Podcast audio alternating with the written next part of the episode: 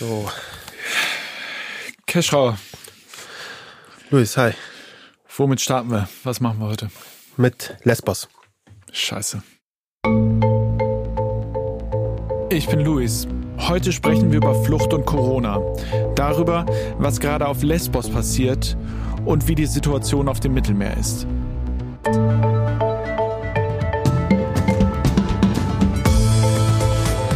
Das ist Klamroth Calling.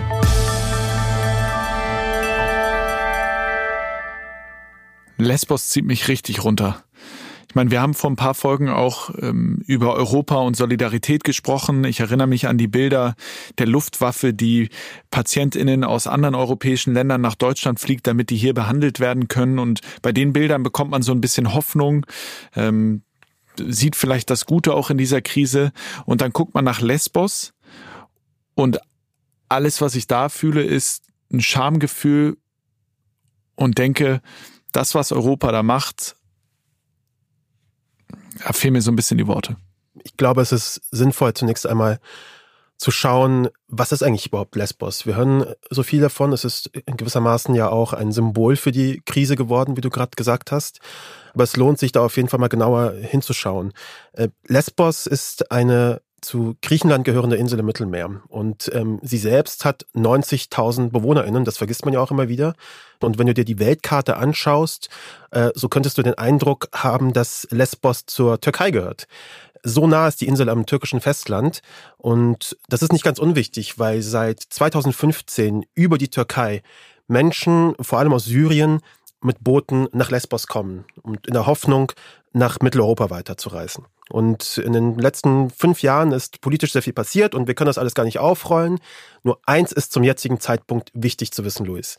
Knapp 20.000 Flüchtende leben, wollte ich fast schon sagen, stecken auf Lesbos fest in einem Lager, das nur für etwa 3000 Menschen ausgelegt ist. Ja, das ist, äh, du redest von Moria. Das ist das berühmteste Lager auf Lesbos, dieses Moloch, muss man schon sagen. Davon Hygiene zu sprechen, wäre lachhaft. Da gibt's einen Wasserhahn äh, für 1300 Menschen.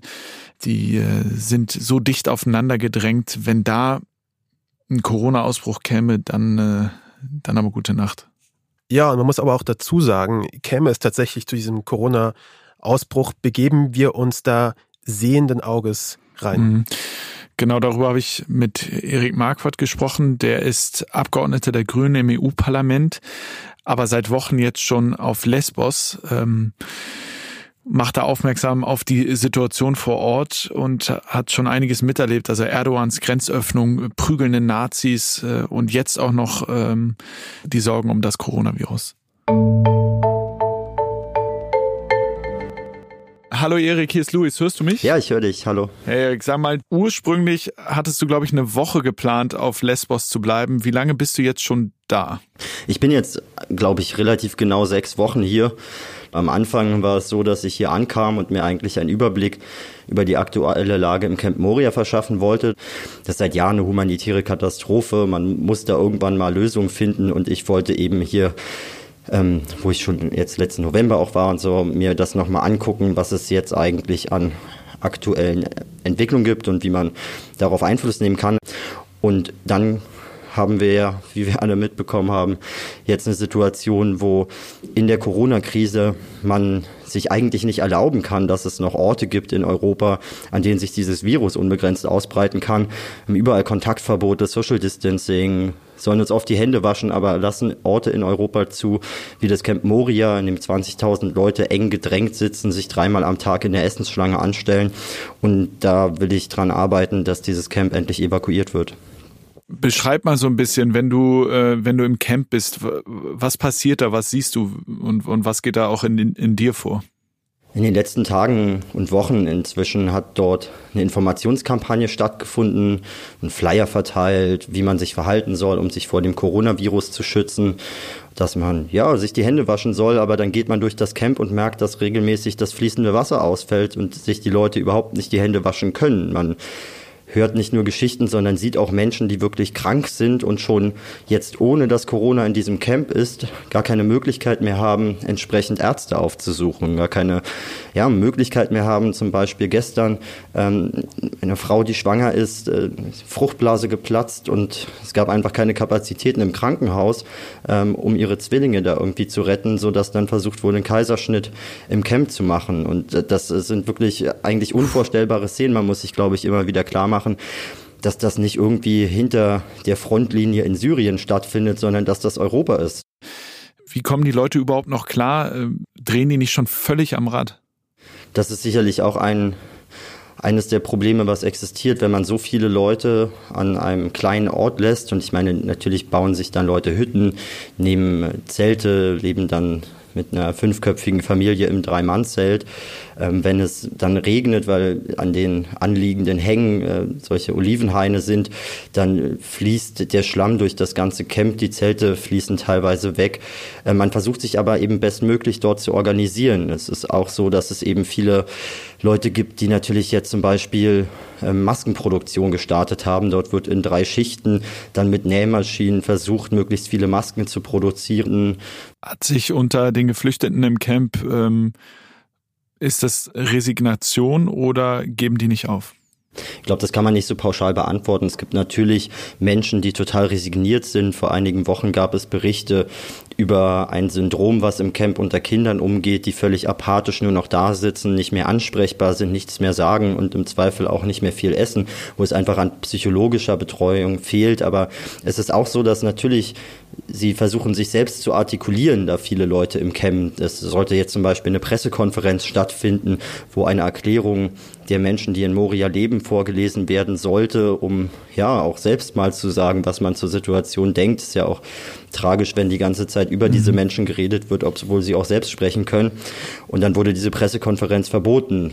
Hat man dann Corona vorgeschoben und gesagt, das funktioniert ja nicht, eine Pressekonferenz jetzt hier. Da muss man ja ähm, hygienische Maßnahmen vorschieben, um äh, diese Pressekonferenz zu verbieten, während die ganze Zeit die Leute ja da zusammen im Camp sind und wie gesagt, sie sich einfach dreimal am Tag äh, zu Hunderten bis Tausenden, um Essen zu bekommen, an einer Essensschlange anstellen müssen. Also unvorstellbare Szenen in Corona-Zeiten, wirklich riesige Trauben an Menschen, die irgendwie versuchen, an Essen zu kommen. Im Flüchtlingscamp Rezona soll es schon einen Corona-Ausbruch geben und da wird auch berichtet, dass das Lager abgeriegelt ist, ähm, aber es eine echte Quarantäne nicht gibt. Da soll sich zum Beispiel jetzt Rassismus auch breit machen, dass AfrikanerInnen von anderen gemieden werden. Weißt du von der Situation vor Ort? Es war dort so, dass einige Corona-Tests stattfanden und ich glaube 23 Menschen dann positiv getestet wurden.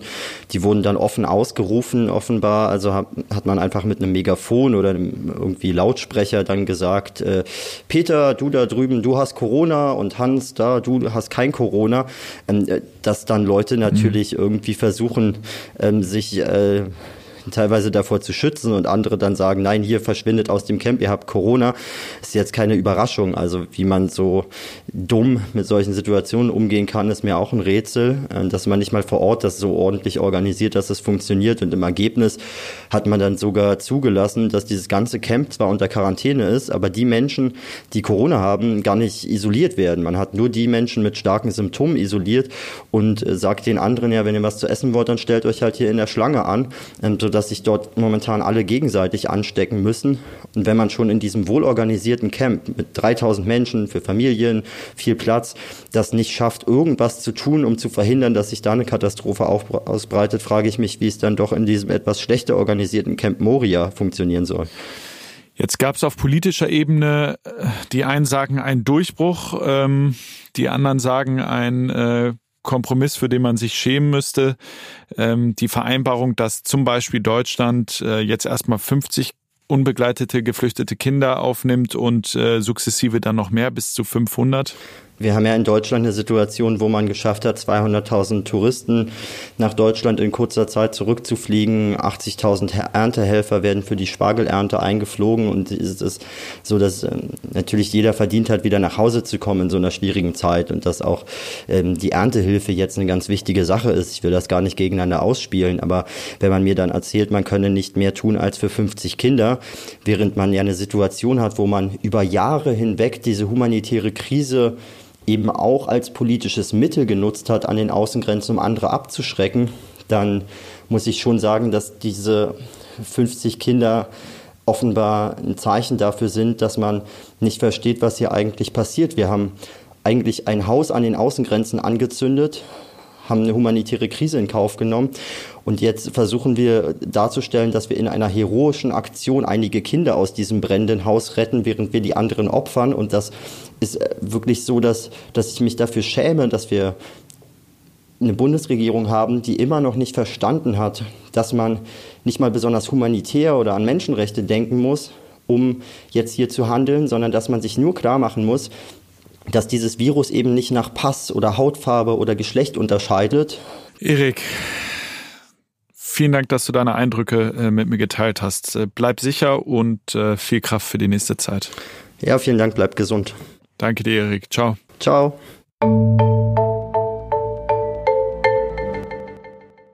Ich weiß nicht, wie es dir geht, äh, Keschau, aber ähm, mich macht das fast sprachlos, mich macht das wütend. Ich kann, äh,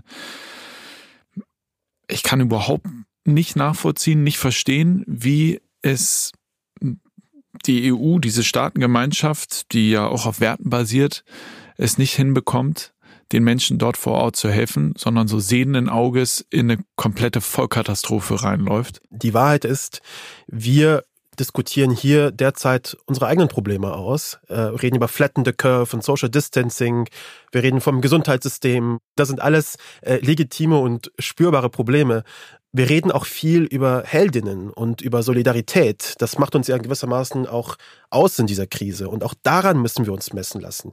Wir können uns Orte wie Lesbos und Menschen wie denjenigen, die auf Lesbos in Flüchtlingslagern untergebracht sind, wir können uns nicht von ihnen auch noch isolieren, auch wenn Isolation das Gebot der Stunde ist. Also wir haben über die Situation im Lager gesprochen, über die 20, rund 20.000 äh, Flüchtenden ähm, auf Lesbos. Worüber wir noch nicht gesprochen haben, ist, ähm, die kommen ja nicht von irgendwo, sondern äh, die kommen, die meisten zumindest, ähm, direkt übers Mittelmeer. Ja, Luis, äh, Covid-19 bedeutet natürlich nicht, dass es plötzlich keine fliehenden Menschen mehr gibt, weil sie nun alle zu Hause bleiben. Im Mittelmeer kämpfen Flüchtende weiterhin ums nackte Überleben.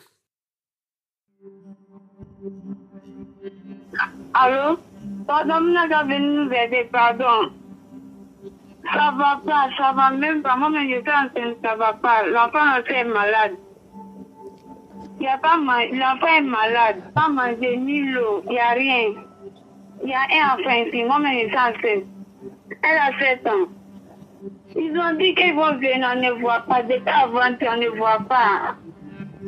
Il y a deux personnes qui sont moi ici même. Il y a, il y a bateau est ménager, c'est gâté. Il y a un peu qui sort dedans. Ça va pas, Wallet, ça va pas. Dieser Anruf kam von einer 21-jährigen Mutter aus dem Mittelmeer. Kann uns jemand helfen? Ihr Kind sei krank, es gebe kein Essen, kein Wasser. Sie sei schwanger, zwei Menschen seien schon gestorben. Ça va pas, ça va pas, uns äh, geht's nicht gut, uns geht's nicht gut. Und mit ihr im Boot 46 weitere Menschen. 47 hm. Menschen also in einem Boot irgendwo auf dem Mittelmeer. Niemand kommt. So ist es. Und über Ostern sind es insgesamt vier Boote sogar, die um Hilfe rufen. Alle, und davon gehen wir aus, sind auf der Flucht aus Libyen, wo ein brutaler Bürgerkrieg äh, sie aus dem Zuhause treibt. Ich nehme an, äh, die Hilfsorganisationen, die da vor Ort sind, haben erstmal ordentlich Lärm gemacht. Haben sie. Man kann auf äh, Twitter und auf den sozialen Medien die Entwicklungen quasi im Minutentakt äh, verfolgen. Was ist dein Eindruck? Kommt da Hilfe? Puh, dass sie genauso hilflos schreien wie die Menschen auf dem Mittelmeer. Die Hilferufe werden oft nicht gehört. Die Behörden und verantwortlichen Regierungen antworten nicht. Ähm, Gordon Isler von der CI, einer zivilen Rettungsorganisation wie die äh, Sea-Watch beispielsweise auch, Er hat mir erzählt, dass das ein wenig auch an Corona liegt oder dass Corona zumindest als Begründung für das Nichtstun vorgeschoben wird. Wir haben große Probleme im Moment äh, auf einer aktuellen Mission. Wir waren die letzten, die während der Corona-Krise abgelegt haben, haben am 6. April 150 Menschen vor den libyschen Küsten in internationalen Gewässern äh, gerettet. Und jetzt haben wir halt äh, an Ostern 2020, das muss man sich mal überlegen, liegen wir vor Sizilien und haben seit vielen Tagen keinen Hafen gefunden. Malta Italien und Libyen haben ihre Häfen geschlossen mit der Begründung, dass diese Häfen ja für Migranten nicht mehr sicher seien. Äh, die libysche Küstenwache hat die Rettung eingestellt, weil sie nicht genug Atemmasken haben. Und also in der Nacht zum Ostersonntag sind insgesamt vier Seenotfälle offen und niemand kümmert sich darum. Und die Alan Cody liegt vor Palermo und bekommt keinen sicheren Hafen. Das ist ungefähr so, wenn man in einen italienischen Hafen fließt oder auch in einen maltesischen, weil es nicht sicher an Land ist, dass man eben sagt, ja, es ist besser, dass die Leute auf dem Meer trinken, als sich in Italien mit Corona anzustecken. Und es ist natürlich einfach so unglaublich zynisch zu unterstellen, dass die Meer Menschen auf dem Meer sicherer sind als an Land.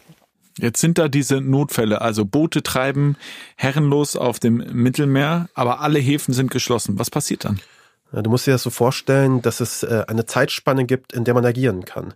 Irgendwann machen die Handys schlapp, irgendwann geht das Essen und das Trinken aus, irgendwann ja, sterben Menschen. Und zu drei dieser Boote ist dieser Kontakt einfach vollständig abgebrochen. Es ist dann nicht klar, ob sie nun alle ertrunken sind, ob sie gerettet worden sind von der Küstenwache und es meldet sich äh, nur niemand oder ob sie immer noch irgendwo auf Rettung warten. Klar ist, mit jeder Stunde und mit jedem Tag verringern sich die Chancen auf ein gutes Ende.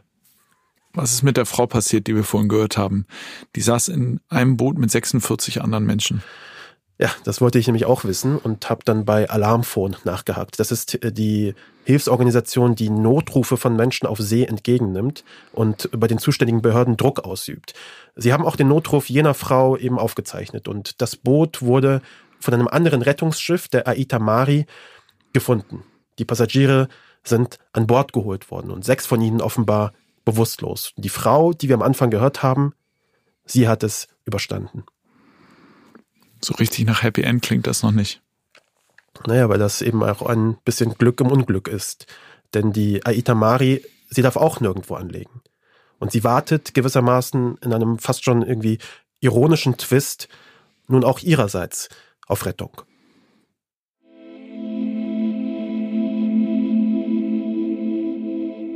Also das Schlimmste, was eigentlich passieren kann, sind Seenotrettungen bei Nacht. Es war sogar ein bisschen neblig und wir hatten vom MRCC Rom mitgeteilt bekommen, dass dort mehrere Boote in Seenot sind und wir haben dann tatsächlich so rund nachts um drei zwei Schlauchboote auf einmal gefunden, die Steuer und Backbord von uns entfernt waren. Die Menschen haben gerufen, die Menschen haben geschrien. Es sind dann auch Menschen vom Schlauchboot abgerutscht an und unter unserem Schiff vorbeigetrieben. Sie haben um ihr Leben geschrien und ich hatte die Aufgabe zu dem Zeitpunkt, den Suchscheinwerfer der Minden zu bedienen auf der Brücke oben im Ausguck und ähm, hatte auf einmal einen jungen Mann im, im, im Lichtkegel, der es offensichtlich nicht geschafft hat, der ist ertrunken und war augenscheinlich tot und der Kapitän rief mich an, ich solle den Suchscheinwerfer auf die lebenden Menschen im Wasser richten, die vor unserem Schiff trieben, damit wir da niemanden überfahren würden. Also das war wirklich katastrophal. Wir haben an dem Tag dann noch, also in der gleichen Nacht, wir haben die Leute aus dem Wasser gezogen, die rochen alle nach Benzin, weil offensichtlich in den Schlauchbooten Benzin ausgelaufen ist. Und ähm, auf der Krankenstation hat es auch gerochen, wie auf, als wenn in der Tankstelle ein Unglück passiert wäre. Da japsten Kinder nach Luft und äh, ich, ich bekam selber kaum Luft. Äh, der Sanitäter äh, zerrte mich zu sich, um ihm zu helfen und ich sollte ihm jede Menge Sachen zur Hand geben. Also ich werde die Menschen, die ich da in dem Moment, das war die längste Nacht meines Lebens, ich werde die Menschen, die ich da gesehen habe, die Gesichter werde ich nie vergessen. Und das war auch also das erste Erlebnis auf dem Mittelmeer und ich, weil ich das nicht vergessen kann, habe ich mich davon auch nicht mehr abwenden können. und habe dann an weiteren Missionen teilgenommen. Keine war jemals wieder so tragisch und oh, dramatisch wie diese, diese Tage im November 2016. Aber ich habe noch viele, viele eindrückliche Erlebnisse. Das war ganz genau, wofür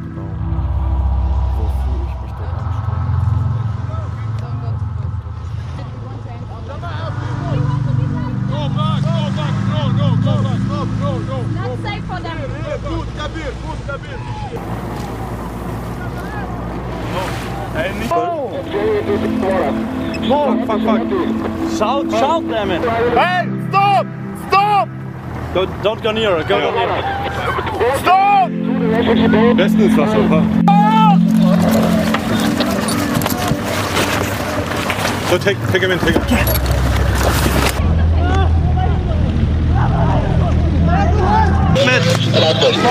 No, no, no. One, one. Sit down. On the ship. Slowly and one by one.